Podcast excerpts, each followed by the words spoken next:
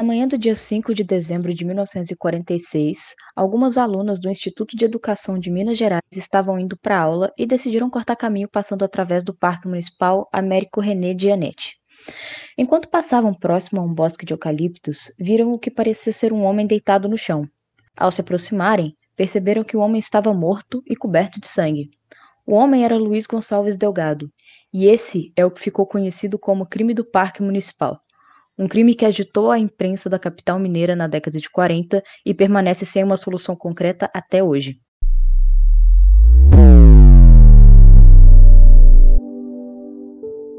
Sejam todos bem-vindos. Esse é mais um episódio de Uma Dose de Crime.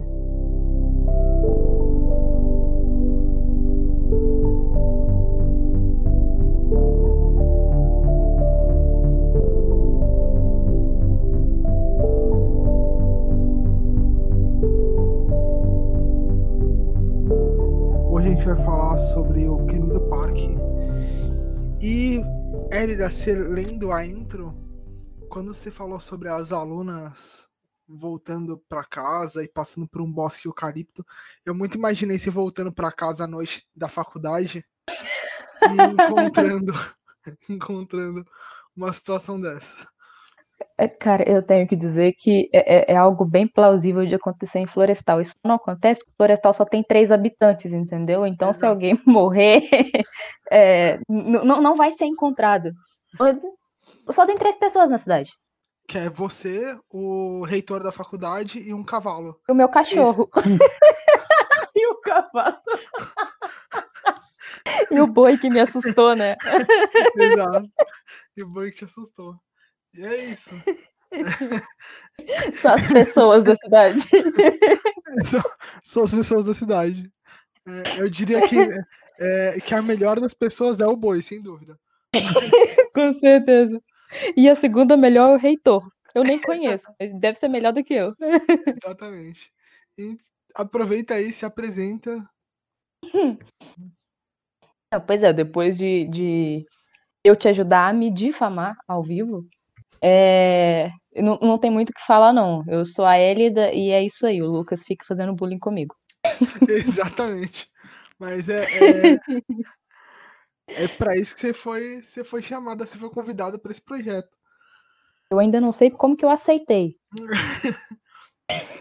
Mas é isso aí. Antes da gente começar, eu quero passar alguns recadinhos. O primeiro é que a gente está reabrindo o nosso Apoia-se então, se você está ouvindo esse episódio a qualquer momento aí depois do dia do lançamento, se está ouvindo antes, você é muito estranho. Porque Tem algum problema. Você, Exatamente. Deveria, se você está ouvindo antes do, você, do lançamento, quem é você? O que você está fazendo aqui?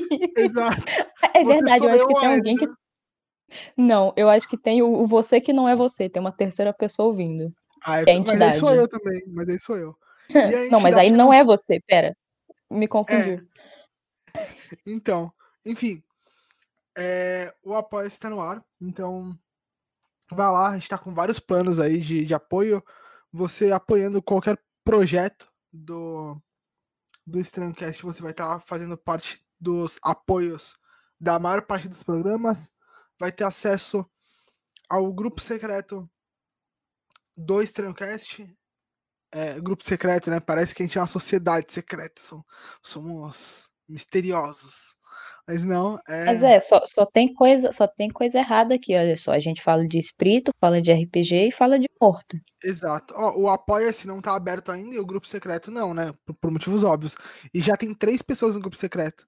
Que sou eu. Exatamente. A Elida e o eu que não sou eu. Então já tem uma entidade lá. É... E às vezes a entidade responde, é bizarro. É, exato. É, eu ia fazer uma piada muito horrorosa que eu não vou. É, para poupar as pessoas de verem coisas que elas não querem, quando você entrar lá no seu apoio, você pode escolher quais programas você está apoiando. Você vai entrar no plano básico, ou no plano intermediário, ou no plano plus.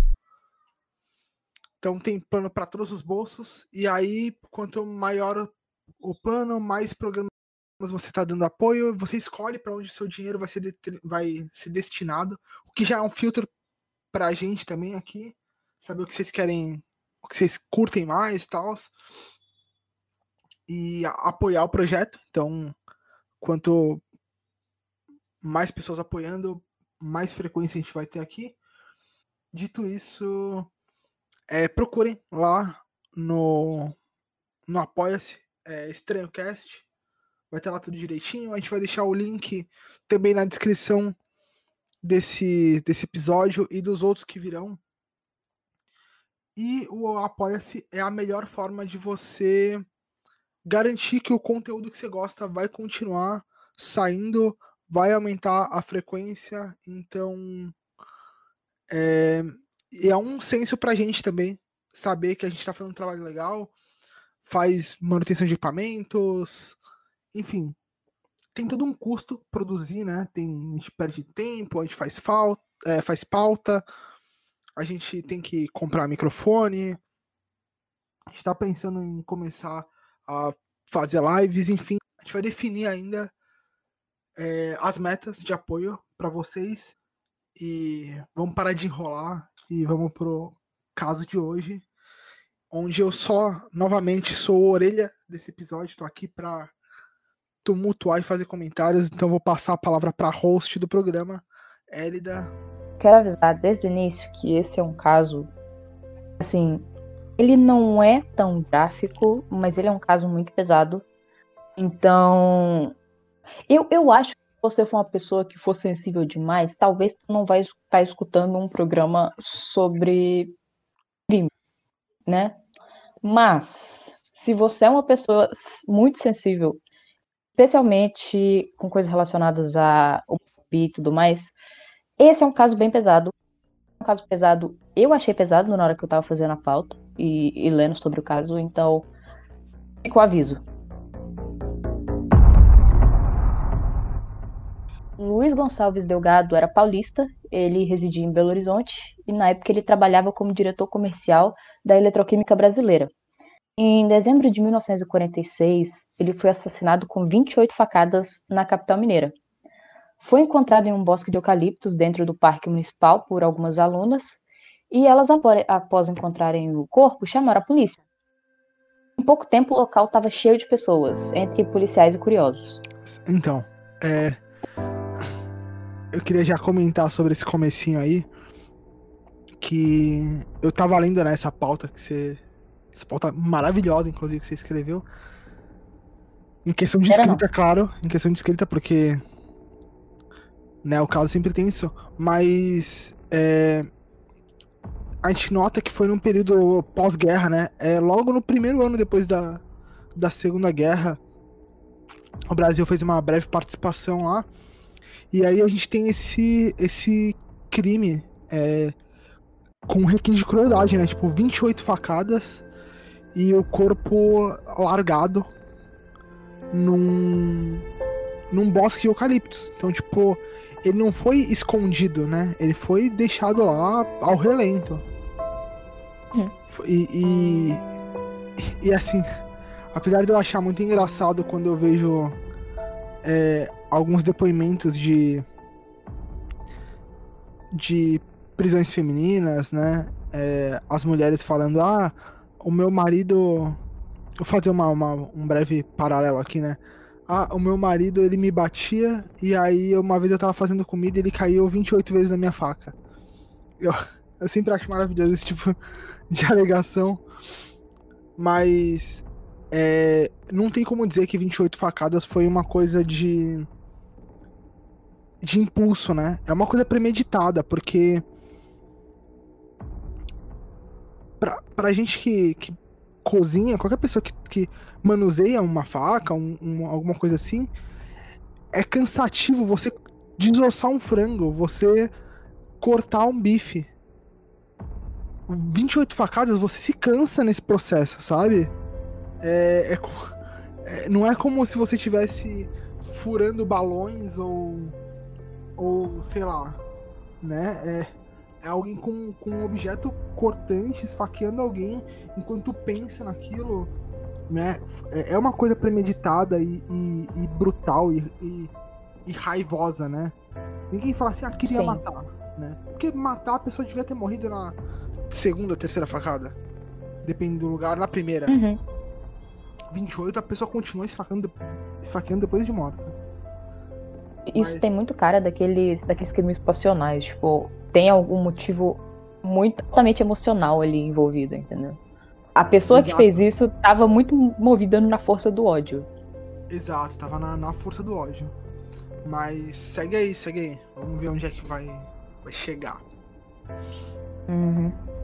É, ainda no, no local do crime, o investigador que foi designado para o caso foi fazer a primeira revista no corpo e ele encontrou alguns itens, né, no- nos bolsos e tal. Nos bolsos da vítima ele encontrou um porta-níquel, é basicamente um nome chique para uma bolsinha de moeda que eles carregavam na época e tal. É, dois bilhetes de bonde, uma bisnaga de vaselina um molho de chaves e um pente. Quando foram remover o corpo, né, acharam um óculos quebrado debaixo do corpo. No- nos primeiros dias do, do caso, e uma grande prova ali surgiu para guiar o caminho das investigações. Mas algumas coisas foram descobertas. Dentre elas, que esse bosque de eucaliptos onde o corpo foi encontrado era um local muito frequentado para encontro homoafetivo. E que o, o Delgado, a vítima, era um dos muitos homens que frequentavam o local. E vamos pensar. Encontros homoafeti- homoafetivos no Parque Municipal, 1946. Né? Espalhou essa notícia. Imagina a falação.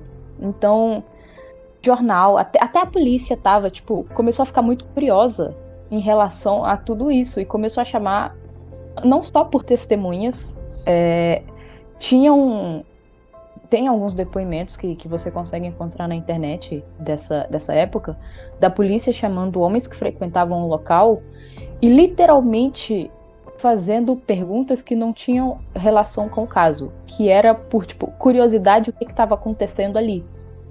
Porque homossexualidade não era algo que era tão falado na época, não era um assunto. Ah, Não vou dizer que as pessoas não sabiam o que era, mas mas era um não né? era algo Era um tabu. discutido. Exatamente, não era algo discutido. Então, quando isso surgiu, tanto os jornais quanto a própria polícia surgiu o interesse. Então, aproveitaram-se disso para começar a falar muito do assunto. E com toda aquela homofobia de. de eu, eu, diria de 1946.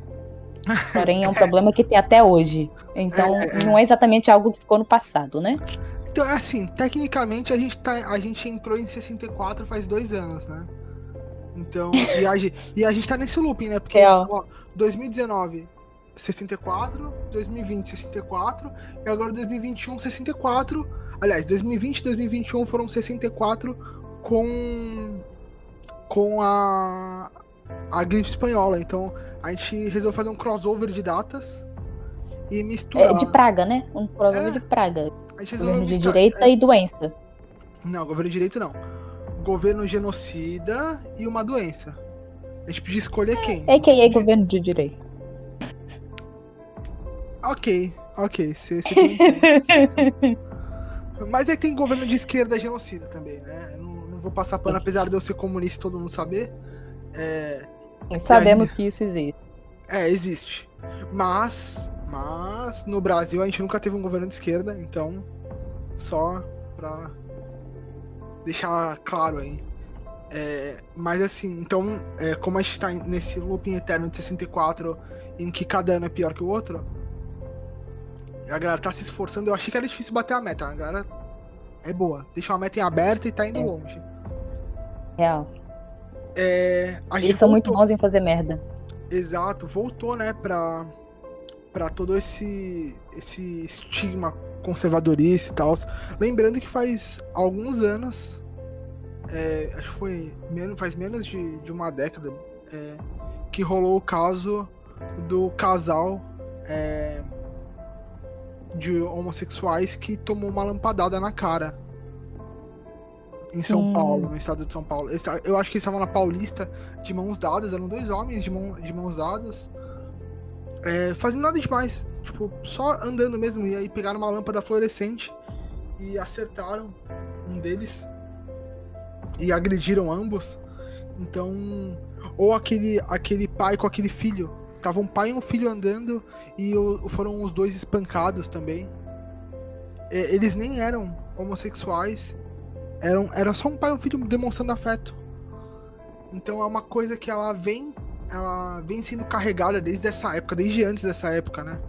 Então, é. quando você fala de um bosque, é, um bosque de eucaliptos, onde é, principalmente os homens usavam para fazer encontros ali, né? Porque lembrando que nessa época, se você é uma mulher é, homossexual e você vai para um lugar afastado, a chance de você ser abusado é muito grande. Já era se você fosse uma mulher hétero. Se você é uma. É, se você é um homossexual nessa época e mulher ainda, você vai ser muito mais reprimida, forçadamente abusada, pode ser internada, inclusive tinham. Aquelas. As pessoas internavam mulheres é, acusando elas de terem algum distúrbio por elas serem homossexuais. Fazem isso com homens Sim. também.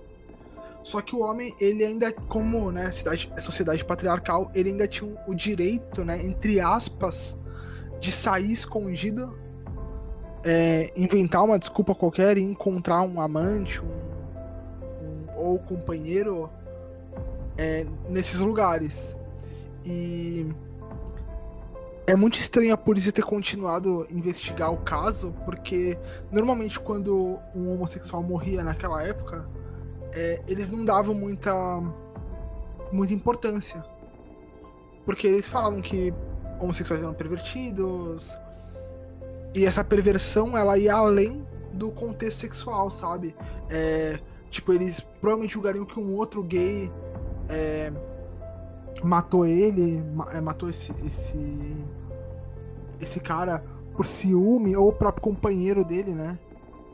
Uhum. Matou ele por ciúme e aí morria o assunto.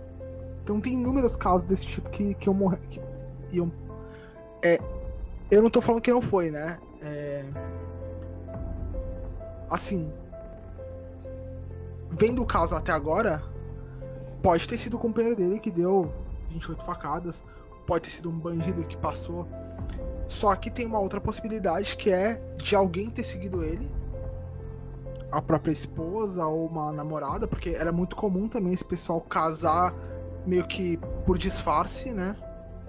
Uhum. E ter seguido ele, ter matado ele com um crime passional, né? Ou um. um é, uma dessas dessa galera aí que é extremamente preconceituosa encontrou e fez isso, então é, são várias possibilidades que naquela época não eram abordadas, né? Era tipo, Sim. eles iam simplesmente. Ah, então é, ele era homossexual, ele era gay, beleza. Então a gente. É, isso aqui é um, um, é um caso de uma vítima gay é, assassinada por num, num local gay. Logo, o assassino é gay.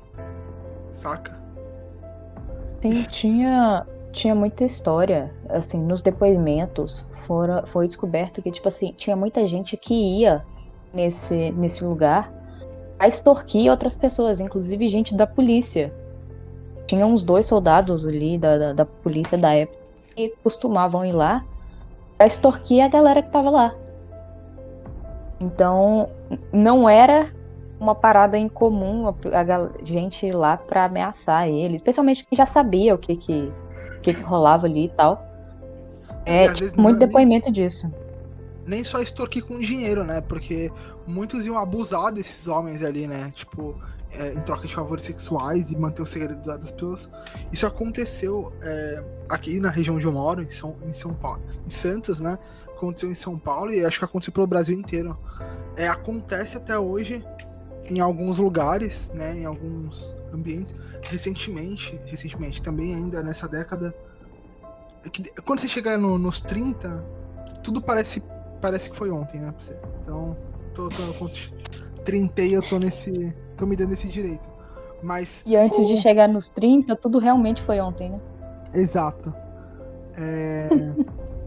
Mas rolou recentemente, recentemente, ainda nessa década, né, como a gente fala, aquele caso do soldado, né, que denunciou os oficiais é, de terem abusado ele, dele em troca de, de favores da instituição. E senão ele, ele tomava represária e tal. Então o cara ia pro campo, né? O campo obrigatório lá, onde eles vão fazer treinamento. E aí o oficial ia lá e abusava. E é legal que eu tô falando isso num, num podcast, né? Com uma base militar aqui perto da minha casa. Perto, perto entre aspas, né? Na cidade vizinha. Mas eu, eu não tenho nada contra, contra militares. É, só acho que eles têm que fazer o papel dele. E, e, mas a instituição militar em si, ela tem muito contra.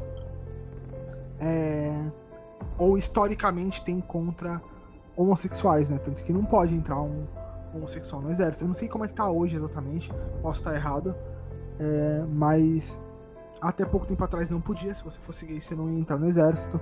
É, aliás, em nenhuma instituição militar, né? Você tinha que mentir no cadastro, falar que era, que era hétero e tal. É, e, e rola muito, né? Tem muito caso de, de homossexualidade é, dentro da instituição que é, que é escondida. E aí é escondida, reprimida e tal. Então rolou esses casos de, de abuso dentro do exército. Então eu não duvido que muitos policiais, for, policiais e militares no geral, fossem nesse lugar para extorquir favores sexuais e abusar desse pessoal é, que já era marginalizado, né? É, marginalizado uhum. é, na, na íntegra, né? Da, do que significa, né? De viver à margem da sociedade. Porque se, se o segredo, se o segredo, entre aspas, né? segredo é foda, né? Mas se o segredo deles vazassem, eles iam ser excomungados da sociedade, sabe? É tipo, eles não iam mais arrumar emprego, iam ser expulsos de casa, é, poderiam ser processados pela esposa, é, ter casamento Nossa. anulado nessa época, depois desse crime, um adendo aqui, uma, uma curiosidadezinha, é, nos jornais, quando, quando começou o crime, quando, quando aconteceu o crime, nos jornais estava sendo falado que o, o Delgado ele era engenheiro na eletroquímica brasileira e não diretor de diretor comercial, né? Então ele, uhum. ele, ele tinham falado que ele era engenheiro a sociedade da, da época, o, o, grupo, um grupo de engenheiros da época, que era tipo o sindicato de engenheiros na época, fez uma carta aberta falando que ele não era engenheiro e que repudiava todos os atos e de distúrbios e não sei o que lá. E assim, eu não vou pegar o texto para ler para vocês porque eu não consigo ler aquele texto sem meu estômago revirar. Não, mas vocês é podem assim. encontrar, assim. mas você imagina. Não procurem. Uma, é, não, não procurem só. Mas assim, uma pessoa foi assassinada. Um ser humano foi assassinado. E as pessoas estão tentando desvincular a vítima do, do, do, do ambiente de trabalho delas porque. Porque. Porque não se encaixava nos padrões impostos pela sociedade da época. Cara, é muito bizarro isso, sabe? Tipo. E, assim, essas cartas de repúdio só não acontecem hoje porque a gente tem uma. Um, alguns artigos na, na legislação que impedem, mas elas aconteceriam, né? Se, se ainda pudesse, porque as pessoas ainda pensam desse jeito. Mas é um absurdo, sabe? Tipo, morreu uma pessoa. Oh meu Deus, uma pessoa foi assassinada. Ah, essa pessoa é, é um, uma pessoa estudada, ele é um engenheiro de uma grande empresa. Aí, nossa, ele era um homem de bem. Ah, ele era gay. Olha, ele não trabalhava pra gente, ele não se misturava, ele sempre foi meio estranho mesmo. Que é a, a resposta padrão, né, pra essa galera. Sim. Literalmente falaram, não, ele não é engenheiro, parem de vincular ele com os engenheiros. Todos os engenheiros repudiam esse tipo de, de coisa. E aí você fica, caralho, a pessoa morreu. Tá mais preocupado com isso Exato. Mas, mas é, mas é, é bizarramente. Mas é isso. Mas. segue aí, segue aí. Vamos. É, se a gente continuar aqui, a gente não termina nunca, né? Exato. É... Então, a, a soma tanto desse crime chocante que aconteceu em BH, que na época era considerada uma cidade pacata, tanto que assim, muita tinha muito escrito no jornal de jornalista mesmo falando que não era bom trabalhar em BH, porque em BH não tinha crime. E aí eles não tinham sobre o que escrever. Daí acontece isso, e aí todo mundo tá. Então, soma isso com a curiosidade de todo mundo, a, apesar apesar é uma palavra foda, né? Mas assim, mesmo sendo uma sociedade muito homofóbica, todo mundo estava muito curioso para saber o, o, que que acontecia ali no, no parque. Tipo, tinha uma curiosidade do público geral sobre essas relações que giravam em torno dos encontros homoafetivos e que aconteciam na noite, na, nas noites lá, né, no tal Pátio dos Milagres, que foi como esse bosque de eucalipto ficou sendo chamado nos jornais. Parque é... dos Milagres? Pátio dos Milagres. Pátio dos Milagres. Morreu uma é pessoa. É referência, é referência a algum livro. É... Eu não lembro qual livro. Não lembro de cabeça, eu não anotei isso. Vacilo meu. Eu vou te falar que o um nome muito melhor seria Bosque Arco-Íris, ia ser incrível. É, Verdade. Ia ser incrível. E eu, eu, vou, eu não sei como é que é o lugar hoje, mas se não for um ponto de encontro é, LGBTQI, eu, eu não aceito. É, se não for, a comunidade, se estiver ouvindo a gente, tomem esse espaço, porque é de vocês por direito. Aliás, todo espaço é de vocês, mas construam uma, uma estrutura ali. Que infelizmente. Sim. É, Depois é, da é, pandemia, gente. Depois pós pandemia. Pós-pandemia. Depois, chama eu que eu ajudo. Eu tô aqui em Minas. Tamo junto. Eu, eu, eu quero, eu quero. Não, eu não sei se é, não sei se é, tô falando de, com desconhecimento. Eu espero que eu Também seja. não faço ideia, eu não tô em há muito tempo. Eu. eu né? Eu, eu, eu, eu, brinco sempre, né? Que eu falo que, infelizmente, ainda não faço parte da comunidade LGBTQI.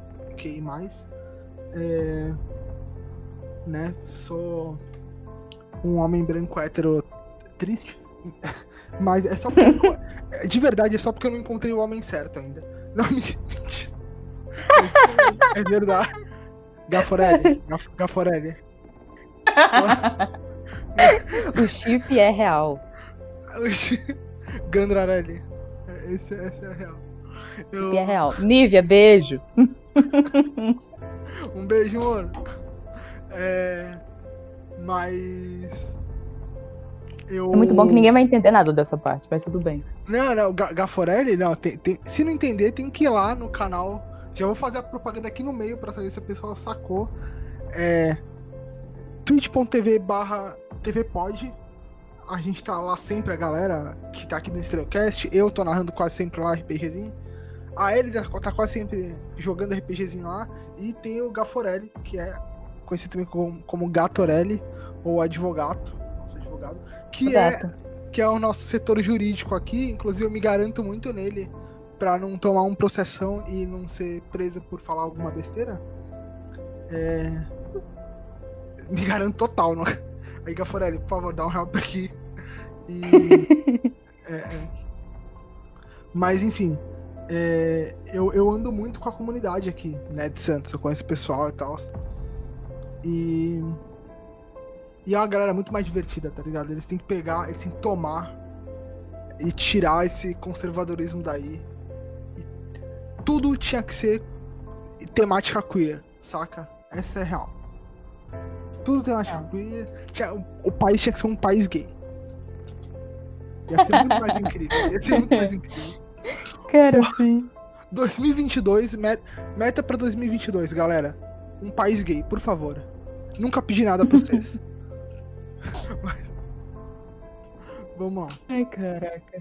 Não, mas é, é só bom. me vê, me vê esse pensamento. É bom que dá uma quebrada no, no clima, mas me Exatamente. vê, esse, me vê esse pensamento, né? Que é, se rola uma parada comigo em algum lugar é, que eu já frequentava antes, eu vou pegar esse lugar pra mim agora. Porque eu já sofri mesmo pra estar tá no lugar. Então esse bosque de eucalipto tem que ser. Tem que ser um QG. Um QG de doutrinação. é, o mínimo que eu espero chegando num lugar desse é uma mamadeira, uma, uma mamadeira de piroca. É só isso que o mínimo. um, posto, um posto de distribuição de kit gay. Tem que ter no centro do, do bosque Ai, de eucaliptos. Eu nem sei se esse bosque de eucalipto existe, porque já teve tanta reforma lá no parque, mas se ele existir, gente, pós-pandemia, vamos fazer isso acontecer. É, se não existir, a gente toma um lugar. Seja lá o que for. Ele pega o parque inteiro, né?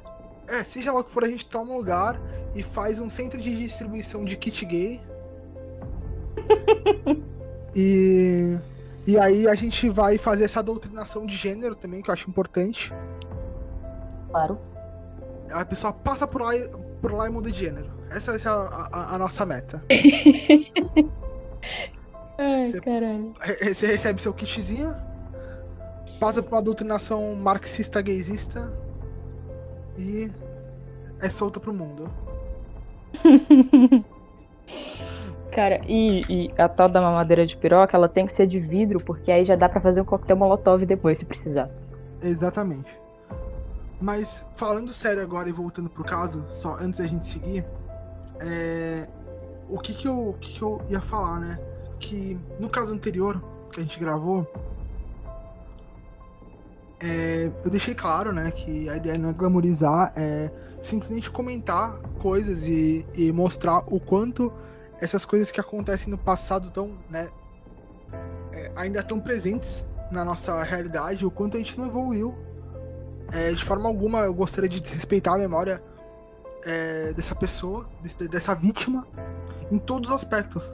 Porque se ela tivesse uma segurança para poder se encontrar com seu parceiro, é, ou com a sua parceira, enfim, seja lá quem fosse, é, num lugar é, comum, ela não ia precisar ir para um lugar que era perigoso de alguma forma, um lugar escuso para se esconder do resto da sociedade.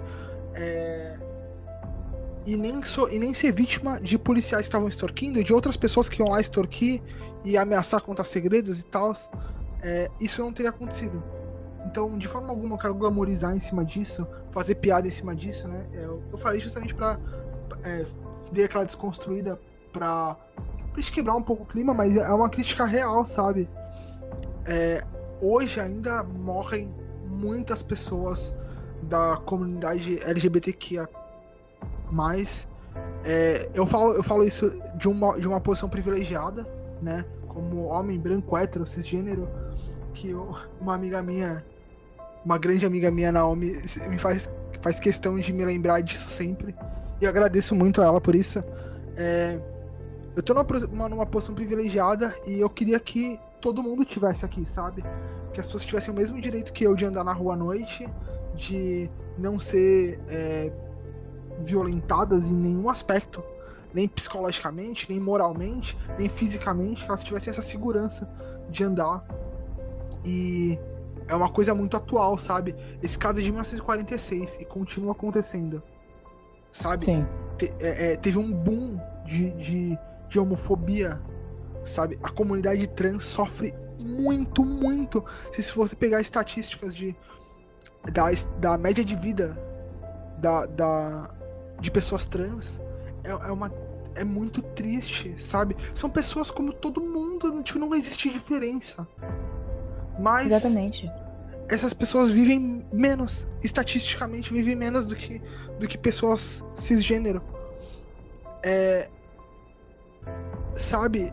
E, e, isso é culpa do outro lado, né? Então, tipo assim, se, se pessoas trans vivem menos e pessoas cis vivem mais, a culpa é de quem vive mais que não tá equilibrando esse jogo. E. Uhum. E sobre o caso anterior, né, que é um caso de, de feminicídio e, e, um crime passional, premeditado e cruel, mas ainda assim passional, é, durante a pandemia a gente vê o, o quanto aumentou de casos de agressão contra mulheres é, dentro desse isolamento que a gente tá, sabe? É, então, meio que mulheres que apanhavam. Caraca, eu não sei nem como falar isso, né? Mas que tinham um lugar para fugir por causa da, da, da, pandemia. Não tem. Não estão tendo esse lugar para ir.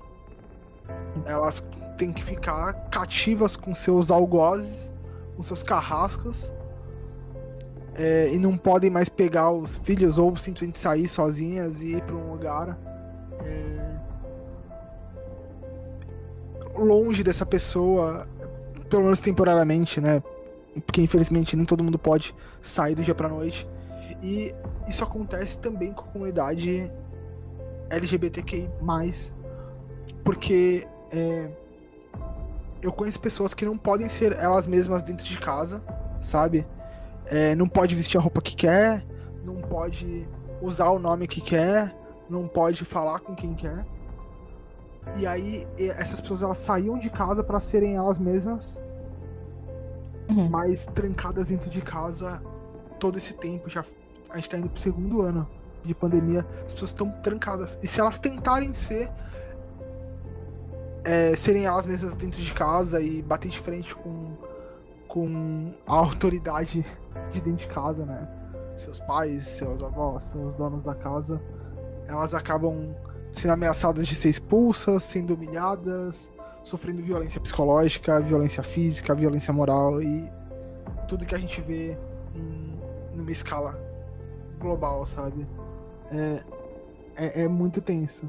Então, esse é um disclaimer que eu deveria ter dado lá no começo, mas enfim, eu acho importante falar. É, em nenhum momento a gente tá tentando glamour, glamorizar o caso ou é, ganhar mídia nossa, né? Mídia pessoal com o caso. A gente tá repercutindo algo que aconteceu, esperando que isso não aconteça mais. É, e fazendo com o maior respeito possível. Hum. Então, que seja algo que ficou no passado, já que infelizmente aconteceu, que ficou no passado e não aconteça mais. Ou que as pessoas ouçam e falem: caramba, que terrível que isso, tá, que isso acontecia já em 46 e antes disso. E. E eu vou lutar contra isso que tá acontecendo agora, saca? Lembrando Sim, que é... a, hum. a heteronormatividade é um conceito do século XVIII para cá, tá? Antes disso, é, na sociedade ocidental principalmente, não era tão pesado, sabe? Foi só pós-cristianismo que a gente começa com esse aspecto, porque é, Esparta, Grécia, todos eles estimulavam a, a bissexualidade, a, homo, a homossexualidade. Pessoas trans eram comuns, é, trans não binárias, é, transbinárias eram bem comuns. Sim. Em Roma, Grécia e tal, os historiadores sociólogos explicam sobre isso. E, e, era bem menos tabu as paradas, sabe? É, um pequeno disclaimer histórico aqui, né? Sim, é, é, é muito, muito estranho ver gente falar, não, agora tem as pessoas que, que são é, homossexuais e tal. Tem muita gente que fala, ah não, agora tá, tem muito isso, como se antes não tivesse. Só que antes as pessoas faziam escondido porque senão elas morriam. É. Já foi crime isso. Já foi considerado doença isso. Qual é o nome daquela. Entendeu? Qual é o nome daquela desgraçada? A. Qual delas? A, a Sarah Winter, a Sarah Winter. É, é, a Sarah Winter, ela colocou o nome daquela, daquele grupo, né, de 300 do Brasil, aquele grupo patético que foi tumultuar lá. É, se eles fossem os 300 mesmo, igual os 300 de Esparta, eles iam, eles precisavam estar todos pelados e se comendo constantemente. Não, não só sendo conservadores. Isso é uma dica aí pra, pra galera. Assista novamente o filme 300 e sempre que tem um corte de cena, imagina todos eles arrancando suas tangas, aqueles homens sarados, gostosos, tirando suas tangas e se comendo, que o filme vai ficar muito melhor. É... Vamos seguir aqui o caso, senão a gente não vai terminar ele. É, depois da gente ter feito todos os disclaimers possíveis e todos os comentários possíveis, voltando um pouquinho para a pauta.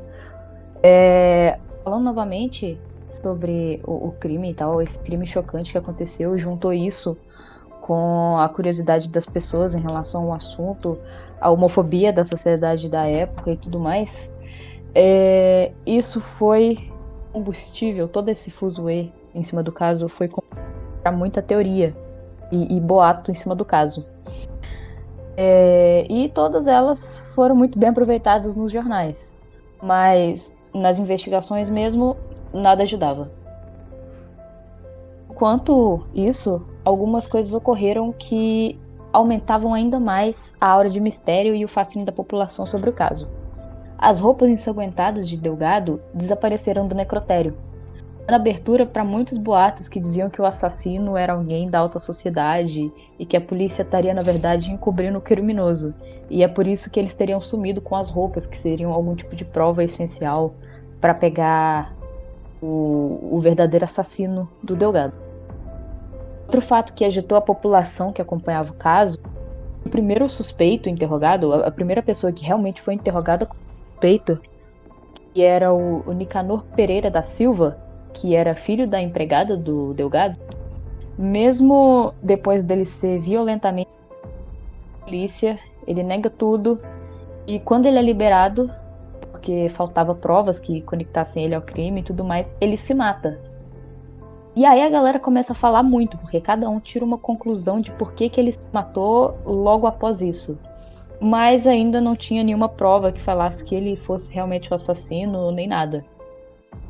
Estavam tateando as cegas completamente. Em março de 1953, tipo, um pouco mais de seis anos após o crime, o principal suspeito surge. Ieda Lúcia Ribas acusa o marido Décio Frota Escobar de ser o assassino de Delgado. Ela disse que ouviu o próprio Décio admitir o crime depois de ele ter se ferido com o disparo acidental de uma arma de fogo. Depois desse, desse acidente, ele teria dito que aquilo tinha acontecido porque o espírito do Delgado ficava perseguindo ele. E aí ele teria contado como todo o tinha acontecido. Entre várias testemunhas que depuseram contra ele, Maria do Nascimento Silva, que trabalhava com a Ieda e o Décio, prestar depoimento, ela disse que se lembrava de Décio ter chegado em casa com as roupas sujas de sangue no dia do assassinato de Delgado, seis anos atrás. É, depois de receber essa denúncia, o, o delegado que estava responsável pelo caso na época, de a prisão preventiva de Décio Escobar, mas isso nem é necessário, porque quando ele fica sabendo das acusações contra ele, ele viaja para Belo Horizonte e se entrega. Na época, ele não estava mais morando em BH. Na época do crime, ele morava, mas em 53 ele não morava mais em BH. Ele era. Esqueci o nome. Ele estava trabalhando fora de, de, BH. Se eu não me engano, ele estava fora do Brasil. É... Ao ser interrogado ele se declara inocente. Em seu julgamento, em 1954, ele ficou a maior parte do tempo em silêncio. Depois de mais de 38 horas de uma sessão que era quase um espetáculo para a população e tinha ido em peso assistir, o júri considera Décio inocente por cinco votos contra, contra dois. A multidão que estava assistindo, que assim, dizem que era em torno de 3 mil pessoas, das quais várias estavam dentro do júri e o lugar literalmente tinha virado um espetáculo.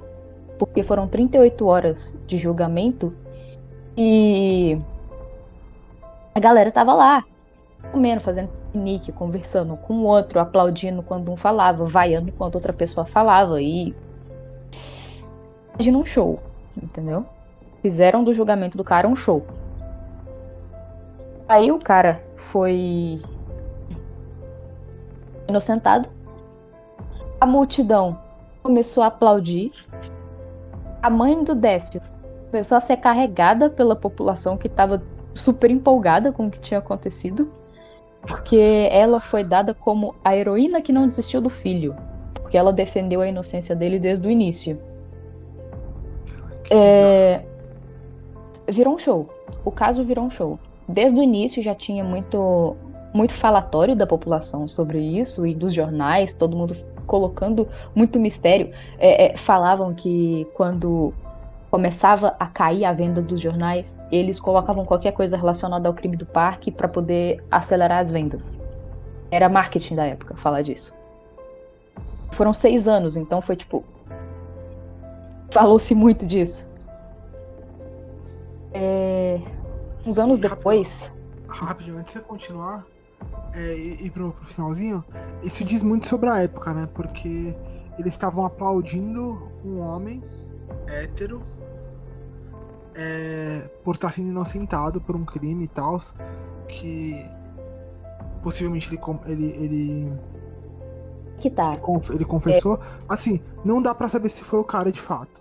Era o único suspeito. E aí fala, fala duas coisas.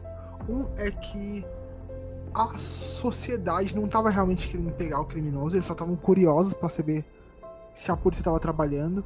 A polícia não queria trabalhar direito, porque encontrou ele como único suspeito, tá ligado? Tipo, o único suspeito do crime é esse cara.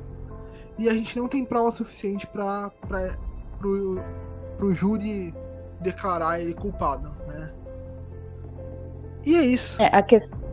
a questão foi assim: teve o primeiro suspeito que depois de, de não ter prova e ter sido interrogado se matou. Teve um segundo suspeito que, tipo assim, rapidinho foi descartado também, porque aparentemente não tinha nada a ver com o caso. E o, o Décio, além de ter sido acusado do crime, a esposa dele estava tentando anular o casamento na época. Ela acusa ele de ser homossexual e frequentar uma boate no lugar que eles estavam morando. Eu, gente, eu realmente não lembro o lugar que ele estava morando agora. Eu devia ter anotado isso. Sou um saquinho de vacilo. É... Mas ela acusa ele de ser homossexual. Então, não tinha-se certeza se ele era homossexual ou não. A galera tava ali porque era tudo. O caso virou uma novela. Então. Era é... a novela que eles tinham. Mas esse era o ponto, né? É, a mulher tava ali tentando separar dele, acusando. Tipo, a mulher usa a. a acusa ele de ser homossexual para tentar anular o casamento. Não sei se ele era ou não. Mas era um tabu na época, né? É. Nunca foi provado que ele era. Então, pra sociedade, ele ainda era um homem normal, ok. É, talvez não fosse ele. É, é muito estranho os primeiros suspeitos ter se matado, né? Depois de ter. Mas também é estranho ele ter se matado porque é, poucas pessoas que cometem um homicídio tão agressivo se matam só por serem suspeitas, né? Mas tudo bem. É, e aí rola esse, esse esse espetáculo pra população que não leva a nada, sabe? Tipo, o primeiro cara se matou, o segundo cara é, foi descartado, né? Então, tipo, não era exatamente suspeito. O único suspeito que, que sobrou foi inocentado, mas, tipo, não é como se tivessem apresentado grandes provas da, da culpa nem da inocência, sabe? A, ele foi acusado porque a esposa queria separar e porque ele se deu um tiro e tal, sabe? Umas coisas assim. Ele, aí... foi, ele foi o único que foi a julgamento e ele foi julgado baseado praticamente em depoimento. A maior parte da, das coisas que foram levadas em consideração dentro do júri foram depoimentos. São provas substanciais, né? não serve pra nada. Hum. Mas vamos aí, vamos concluir aí esse caso. Simplesmente bizarro. é, alguns anos depois, de, dele ser inocentado, o Décio, que foi o único suspeito que tinha aí da julgamento, como eu disse, ele é morto estrangulado. É, um tempo depois disso, quatro jovens são presos pelo crime e o caso é concluído como latrocínio. Falou-se muito na época que esses quatro jovens eram também homossexuais e que teriam algum tipo de relação com o Décio e teriam se aproveitado disso para roubar a casa dele. Inclusive, eles foram pegos porque um dos garotos. Garotos que eu falo é porque eles tinham tipo 17, 18 anos, 20 anos. Uhum. É, um deles e latrocínio, pra quem não sabe, latrocínio, pra quem não sabe, é roubo seguido de morte, tá? Mas. Sim. Eu, eu não vou entrar muito em detalhe nesse caso, hum, porque não é o que a gente tá falando aqui, mas os quatro foram presos porque um, do, um dos caras que estavam envolvidos, jovens que estavam envolvidos, tentou vender uma das coisas que eles roubaram da casa do Décio e aí a polícia encontrou. É, então, o caso dele foi concluído como latrocínio e o homicídio de Luiz Delgado nunca foi solucionado. Várias teorias e boatos circularam na época mas até hoje não se tem certeza de quem foi realmente a pessoa que assassinou ele brutalmente, com 28 facadas no Pátio dos Milagres. É, é, fica, é um caso. Não que os outros não deixem, né? Mas é um caso que fica um gosto amargo, né? Na, no final, né? Uhum. Porque. Porque é isso, ele morreu e. Talvez nunca tenham pego o culpado. Talvez nunca tenham. É, cara, é muito estranho. E, e so, sobre o, o, os jovens, né? Que cometeram o latrocínio. Olha uhum. como é que era, né? É, nas pesquisas, quando você mandou a pauta, né? Eu fui, eu fui pesquisar alguns pontos que me chamaram a atenção. Esse foi um deles. E é, era muito. Aparentemente era muito importante pra época é, relacionar os quatro jovens com a homossexualidade, saca? N ninguém sabe se eles eram de verdade, né? Não tinha. Não tem exatamente provas que relacionem isso. Mas é, era. Você entende que é todo mundo tentando unir num ponto comum? Ah, tudo isso aconteceu porque todo mundo é homossexual. Se todo mundo fosse hétero, é... a gente viveria numa casinha com uma cerca, uma cerca branca e uma família com comercial de margarina, sabe? Sim. É, tinha, tipo... tinha muito nessa época essa questão de relacionar o crime com pessoas homossexuais Inclusive, um outro caso que teve ali perto do Parque Municipal foi o assassinato de um taxista por dois, dois caras. Teve até testemunha de que eram dois caras e tal. E em algum momento a polícia mata um homossexual que estava no parque e fala que foi ele e um namorado dele que tinha matado o taxista sem base nenhuma, é. simplesmente porque o cara, o taxista, tinha sido morto perto do parque, que era onde tinha os encontros. Aí falando, não, foi aqui perto, então foram eles. Foram eles que mataram, é isso. É, é, muito bizarro, né? Tipo, esse julgamento e, isso ser um fator importante, né? Ah, eles eram homossexuais. É, é, ah, os jovens mataram o cara que era inocente, que foi acusado de ser de ser homossexual pela esposa, e aí os quatro rapazes também eram homossexuais, e aí eles mataram, e tipo, sabe? É, uhum. É, é, muito uma forçação de barra ali, e na real não importa, né? É, eu, vou, eu vou dar um spoilerzinho, né? É, em algum momento a gente vai começar a falar sobre mulheres no, no crime, e as pessoas elas tem um livro é, eu acho que eu acho que o nome do livro é Mulheres Assassinas é, é Lady Killers saiu pelo selo da Dark Side. É um livro muito bacana inclusive indico aí para pessoal jabazinho free. É, inclusive Dark Side chama nós aí. Gosto muito da Dark Side. Saiu acho que é, acho que o nome é Lady Killers. E logo no começo ali do livro fala, tem uma, uma frase que quer dizer tipo assim que as pessoas elas se preocupam muito em criar estereótipos de crime, estereótipos de criminosos e acabam se esquecendo que é, a violência e a maldade ela é inerente ao ser humano. A gente precisa pensar mais por que seres humanos são ruins, fazem crueldade e cometem crimes, o que faz eles chegarem a isso, né? Uhum. Qual é a motivação? E parar de criar estereótipos, porque isso atrapalha investigações e casos assim. Porque no, no Lady Killers, é, ele, é, nesse, nesse, trecho ele até fala né, que é, mulheres é, são vistas como incapazes de fazer, de cometer grandes crueldades.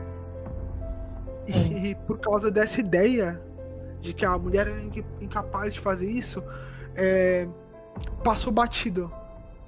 É, mulher, é, uma mulher que é conhecida como uma senhorinha, foi, foi conhecida, acho que ela era russa, conhecida como Vovó Lecter.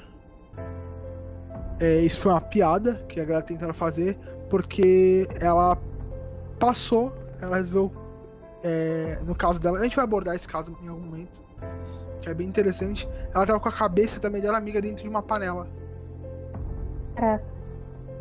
Sabe, tipo, é um nível de crueldade que o pessoal associa só a homens, ou só a um tipo de pessoa. É, e não, não. Um outro caso, o, o tipo, ah, eles associam muito a criação, né? Ah, a pessoa teve uma vida triste, então caiu e tal. O lance tem vários fatores para para que algo ruim aconteça. Mas um outro caso que eu quero muito abordar é o do BT, o BTK, BTK, uhum. que ele é um, um, assassino em série completamente fora dos padrões, sabe? Ele teve uma vida padrão, ele não era um cara muito inteligente, que nem a galera fala, não, o cara é um gênio e tal, que nem especula-se que o que o Zodíaco seja, né? O cara é um gênio, enganou a polícia e tal. E o BTK, ele era um cara, tipo, com uma inteligência, uma inteligência bem mediana. É, ele só era muito meticuloso. É, não teve uma vida ruim, teve, vivia ok na sociedade, era um, um cidadão padrão e cometeu crimes terríveis. Então, é, esse né, é um caso. Esse caso que a gente está tratando hoje do o crime do parque.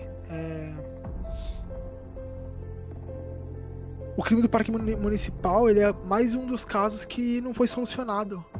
Porque é, a polícia estava preocupada demais em criar um estereótipo para encontrar o seu, o seu assassino. Então, ah, ele estava num lugar gay, logo o assassino dele só pode ser um gay. Ah, então, sabe? E não, tinham N, N fatores, sabe? É, esse estereótipo que precisa ser tirado para que crimes como esse aconteçam cada vez menos e o surgimento de serial killers e, e assassinos sejam impedidos na sua base, saca? Então, conversar e normalizar algumas coisas como homossexualidade, como é, relacionamentos diferentes do seu, é, como relacionamentos poliamorosos, ou é, saindo um pouco do aspecto de relacionamento sobre criação, né? Como você é, vai lidar com um filho, um filho, um filho adotivo, um filho é, que foi gerado por você, né? Gerado num, partilhando sua, seu DNA, né? partilhando seu DNA, é, para que não haja diferença, para que não surjam surjam o um mínimo de frustrações. É, terapia desde pequeno para as pessoas, que devia ser uma coisa de um, um investimento da saúde pública, né? Terapia para todos no SUS. Eu não Gente, sei exatamente. Todo mundo se... faça terapia, isso se vocês puderem, né? Se vocês puderem, se vocês tiverem um geninho, façam terapia. É importante, é, todo mundo precisa. É importante. É, mesmo que você se considere normal, entre aspas, faz terapia. Te ajuda a lidar com problemas da sua vida, sabe? Uhum. É, mas conversar, lidar com seus filhos. Se você tem problema com seu filho que tá ali na fase da adolescência, falar, não, é problemático mesmo, terapia pode te ajudar com isso. Faz terapia, tenta entender ele. É, ou ela, enfim, pra, pra que essas coisas é, deixem de acontecer, deixem de ser normais, sabe? É, infelizmente é normal homossexuais sendo assassinados, é, a galera da comunidade LGBTQI morrendo jovem, é, vivendo à margem da sociedade por nada, mulheres sofrendo feminicídio, é, acontecendo o racismo estourando e as pessoas falando, ah, eu não sou racista, é só minha opinião. Uhum. Chacinas ah. acontecendo dentro da favela, sabe? Chacinas dentro da favela. E as pessoas, não, não. Morreu na favela é bala perdida de traficante. Morreu na praia é afogamento. Morreu em numa balada gay, morreu, ou, ou um, um, alguém da comunidade LGBTQI morreu, é claro que foi um crime passional entre eles, porque, sabe, cara, normalizar a parada. Esse é o ponto. Cara, esse, esse de, de racismo é só minha opinião, isso. Sabe quando vai subindo o, o sangue fervendo? Uh, cara, eu tenho uma frase para responder a isso. Cada um tem a sua opinião. Eu não respeito, eu não concordo e eu só não te agrido com tijolo porque a lei não me permite. Isso. É, é exato, exato. Inclusive a lei não, não permite racismo, então. Exatamente. É. Então, é, é. Enfim. Tentar criar uma sociedade mais equilibrada e, e saudável e. Com menos pau no cu. eu não vou nem cortar, eu não vou nem bipar isso. Eu vou deixar. Não é pra bipar, não. Com menos pau no cu, obrigada. Isso define. É, vamos para as considerações finais e lembrando que a gente não tá aqui para falar de casos é, com glamour e com coisas assim. Esse é um caso que não foi concluído. É um caso que termina com esse gosto amargo, com essa. É, deixando não só a nossa curiosidade. É, do mesmo jeito que você deve ter ficado curioso para saber quem fez isso. Imagina a família dessa pessoa. É, essa pessoa tem. Ela tinha mãe, ela tinha pai, ela tinha é, amigos, ela tinha um ciclo que ficou arrasado. Um ciclo de convivência que foi arrasado com, com, a, com essa morte, né? Então, é, pensa nisso. Vou fazer um último disclaimer rapidinho antes de passar para as considerações finais. Isso também é uma reflexão para quando você, pro período que a gente está vivendo hoje, a gente está numa pandemia, gente. Fiquem em casa, pelo amor de qualquer coisa que vocês achem sagrados, importantes nas suas vidas, fiquem em casa e usem máscara. O que eu vejo, eu, eu infelizmente eu preciso sair para trabalhar ainda, porque eu não posso trabalhar 100% de casa. Eu trabalho no ramo da gastronomia. É, então é importante que eu saia para trabalhar, continuar servindo meus clientes e tal. Né? Sempre eu, eu faço todos os protocolos com só trabalhando com delivery. Mas o que eu vejo de gente sem máscara na rua, com máscara no queixo, quando eu preciso entrar no mercado para fazer uma compra, a pessoa que tá na frente com o termômetro, com o termômetro desligado, com a máscara no queixo, sem álcool. Então a gente que é um pouco mais consciente, vamos usar máscara, vamos andar com álcool gel no bolso, se possível. Máscara sempre no lugar, cobrindo o nariz, cobrindo a boca, pelo amor de Deus. Troca a máscara de tempo em tempo. Começou a umedecer, uhum. troca ela e lembra que se, no pior do, dos casos, se você é sozinho na sua vida, se você, se alguém pegar Covid perto de você, se alguém morrer, não é só a morte dessa pessoa, é a morte dessa, dessa pessoa e a desgraça de um círculo inteiro de pessoas que vão continuar vivas sem, sem aquela que morreu. É, e todo mundo tem alguém que gosta, saca? O, se tem gente que ama o Bolsonaro, imagina o seu vizinho. Que não. Exatamente. Que não tá, ó, o seu vizinho não tá, contra, não tá contribuindo para a morte de milhões de brasileiros. De milhares de brasileiros, para ser mais justo. Mas estamos indo para a marca do milhão. É... O vizinho não é um genocida. Exato. E mesmo o genocida tem gente que ama ele. Então imagina o seu vizinho que não é um genocida. Tem gente que ama essa pessoa. Não deixa esse, essa pessoa morrer. Então se cuida. É, porque é um crime tão grave quanto as 28 facadas nesse nesse homem, sabe? É, hum.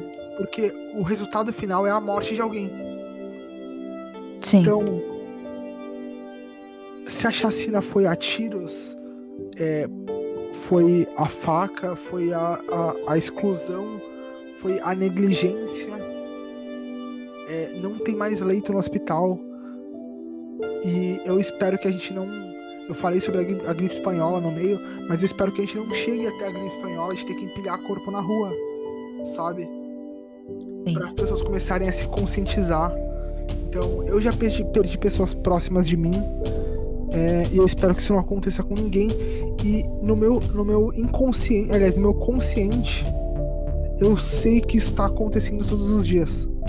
E me, me hum. parte o coração saber que tem pessoas que hoje hoje estão velando alguém que morreu por uma doença que não precisava estar tá assolando do jeito que está o Brasil. assolando de lavar o Brasil. Então. É. É, vamos pensar aí na vida da pessoa.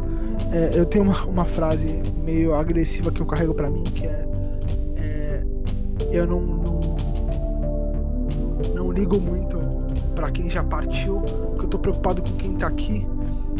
Mas a real é que quem partiu, partiu. Mas é importante que não se parta, saca?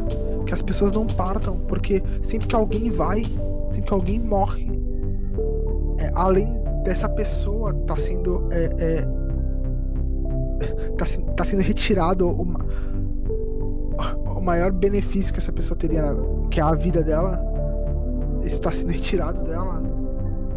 É, isso está sendo retirado de todos os outros. Uhum. Então, enfim, eu fiz o desabafo aí que eu faço em todos os meus podcasts, porque não tá fácil viver essa pandemia e essa negação constante de tudo. É... Não tá. E assim, gente, é, o governo não tá ajudando muito, não. Vacina ainda tá.